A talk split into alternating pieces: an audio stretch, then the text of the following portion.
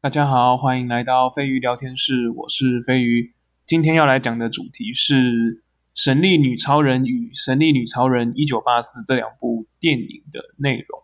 这边要先说的是，其实我对于 DC 的故事没有太多的了解，所以神力女超人在漫画里是一个怎么样的角色，拥有什么的能力，遇到了什么样的故事，其实我并不清楚。所以今天主要只会针对电影的剧情内容来进行讨论。近年来，从《神力女超人》的成功开始，DC 就走上了一条学习漫威的路。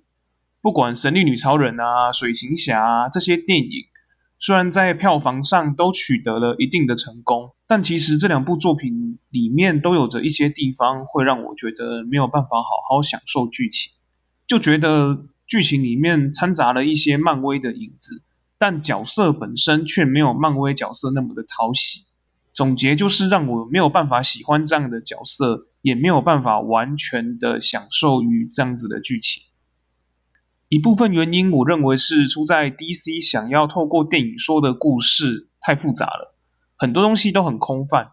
而他们又没有办法把那些东西很具体的呈现在事件上，例如《神力女超人》第一集在说人性的善恶，一九八四则是在说人性的欲望。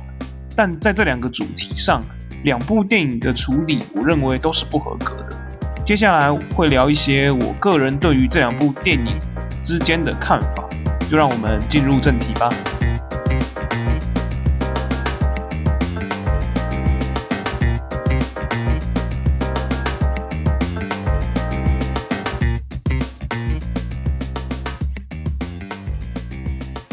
下的叙述吼会讲到大量的《神力女超人》《神力女超人一九八四》的电影内容。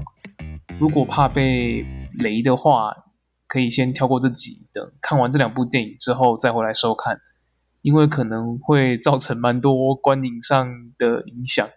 所以在开始之前，先来个说明吼，大家不要冲动，大家还是先去看完电影再过来听我讲这个电影的东西。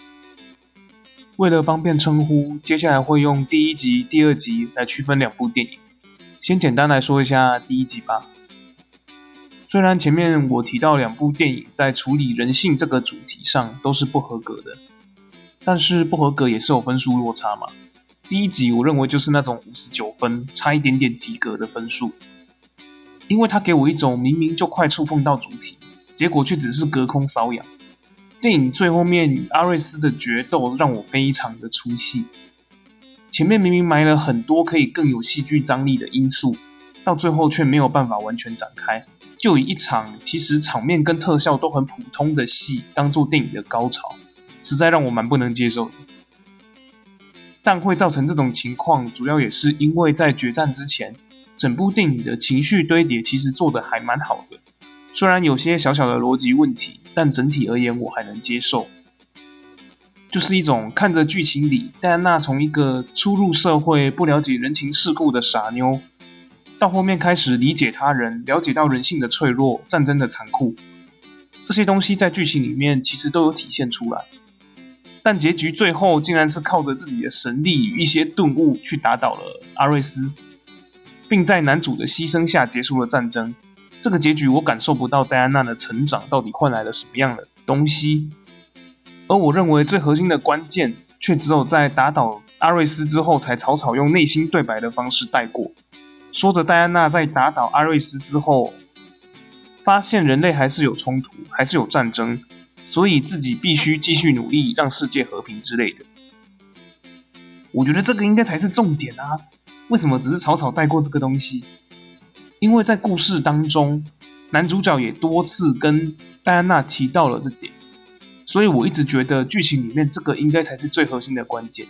但竟然不是。我就是要看到戴安娜发现真相之后绝望坏掉的样子啊！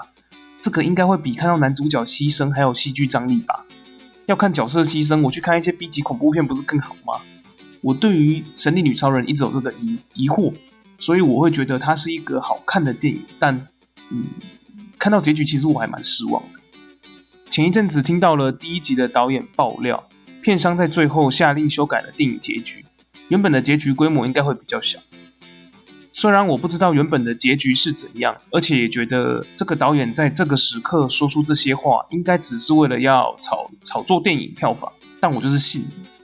这个结局给我的感觉就是有很强烈的格格不入，而我想看到的结局也真的不需要到这么大的场面。可能《神力女超人》原本的结局会比较符合我的期待。如果真的有这个结局的话，虽然前面都在批评第一集，但是第一集还是我从。黑暗骑士之后最喜欢的一部 DC 电影，所以看到第二集上映了，我想也没有想，就跟朋友去电影院观看。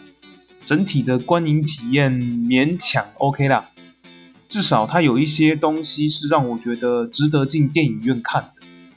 不过大概也只有这样。先来介绍一下第二集大概的剧情。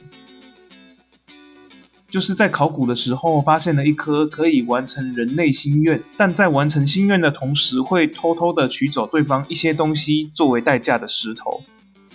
而一个金融诈骗犯取得了这个石头，造成了一连串的灾难。最一开始，戴安娜无意间许下的愿望，让第一集的男主角复活，而戴安娜失去的是她的神力。事件发生之后，神力日渐消退的戴安娜已经力不从心，无法阻止反派的行为。最后在挣扎了许久，决定收回愿望，恢复神力，对抗反派。之后也成功解救了世界。我明白 DC 想要学习漫威那套公式，但在一九八四上，我觉得 DC 学出了很大的问题。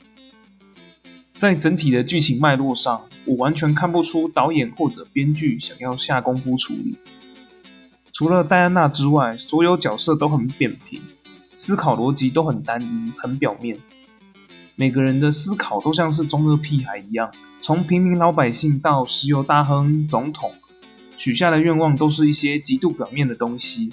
而不是可以真正解决问题的根本。如果他们智商都这么低，根本不可能走到这个位置。例如说，总统许下的愿望是获得很多核武。但其实，一个国家需要核武的原因是为了要震慑其他国家。那他真正想要的应该是所有国家向他臣服。一个大国总统不可能想不到这些吧？这种东西就会显得很像是一个没有出过社会的国中生写的一部自爽文。当许愿的人不断扩散，这种不真实的违和感就更强烈，让我觉得这部电影就很荒谬。荒谬的不是电影所演绎的情节，而是这个电影本身。好啦，我知道，其实电影想要表达的就是一个世界文明毁灭的末世感。但你要营造末世感，你也要花点心思啊，而不是我说他末世就末世，这样就好。如果真的处理不好，也有简单的处理方式啊，别把剧情想得这么大，就让反派想要借由许愿石完成一些可以让他赚大钱。但世界可能会毁灭的愿望就好了，这样不是可以达到一样的效果，剧情一样可以顺利的推演吗？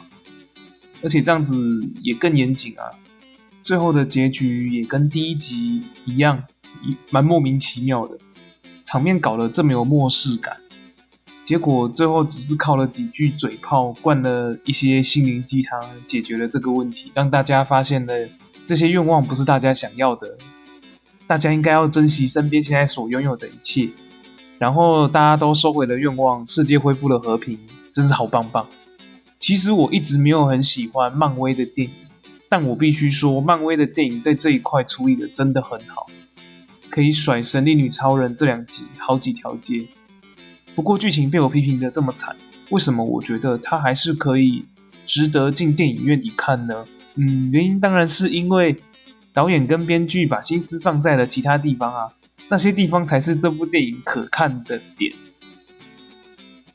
第二集我认为最大的看点是在于，你跟第一集的剧情一同理解，会产生出很多的火花。第一集戴安娜进入了人类社会，男主角史蒂夫带她了解了现况，而时过境迁，当史蒂夫复活。戴安娜带他了解了当时的社会的科技。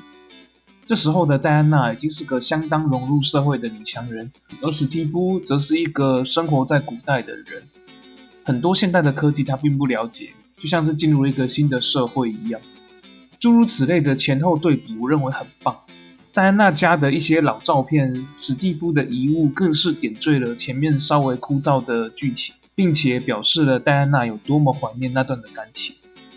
而史蒂夫复活了之后，戴安娜终于可以释放自己沉积已久的情感，过着自己想要的幸福生活。一直到了了解许愿石的真相，不愿意接受，并且与史蒂夫争执，一切又似乎回到了第一集那个蛮横不讲理的戴安娜。但这次的戴安娜并不是不明事理，而是她放不下自己好不容易重获的爱情，与第一集一样，有着很强烈的理念冲突。但第二集这个冲突升华了。让大家开始理解同情戴安娜这个角色，而不只是单单的让那些差不多的理念冲突一再重复。最后，戴安娜选择了与第一集不同的路，她妥协了，放弃拥有那个早该失去的爱人，重拾神力与反派对战。这边看的其实还蛮感动，至少让我看到了角色成长所付出的代价。这是我第一集想看而没看到的东西，而我在第二集看到了，所以。整体而言，我对第二集还算是满意啦。虽然说还是有些老梗，但整体而言，它的情感是很饱满的。剧情的方面真的是扯了很多后腿。等价交换这种东西该怎么处理？其实可以去看一下《钢之炼金术师》哦，我觉得他做的很好。最后总结一下，我觉得《神力女超人》这两部电影。给我很强烈的系列作的感觉。这种系列作的感觉，不只是让角色在第二集时遇到了比第一集更大的困难这么简单，而是在这两部作品中间，我真正看到了角色的成长与转变。第一集比较像是介绍了戴安娜这个人物的登场与她的性格，而第二集才是他成长的故事。未来的第三集，我认为就是这个成长的开花结果。这个系列做的构想，我觉得是蛮棒的，做出来目前也还算是有体现。不过以目前前两集的收尾来看，我很担心他第三集的收尾啊。如果铺垫了前两集的电影内容，最后换来的还是个不知所云的结果，那我觉得这是非常失败的一个系列组。我不期待 DC 能再拍出像《黑暗骑士》这么有风格又能获得好评的英雄电影。但至少别让 DC 的英雄电影变成了漫威的次级品，还是要在符合大众口味的情况下找出自己的风格，不能一味的去学习漫威，并且又处理的比漫威差，这点我觉得就是不 OK 的。关于两部电影，大概就讲到这边。最近因为沉迷电玩啊，所以录的比较晚，不然本来想在礼拜五晚上就可以上架，结果还是要拖到礼拜六的下午。下一集因为我暂时想不到写什么。最近沉迷的电网刚好又有蛮多东西可以让我讲的，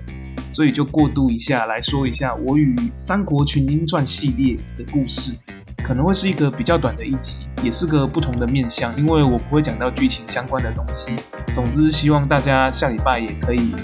差不多时间来到这里收听下一集的节目，就让我们下次见。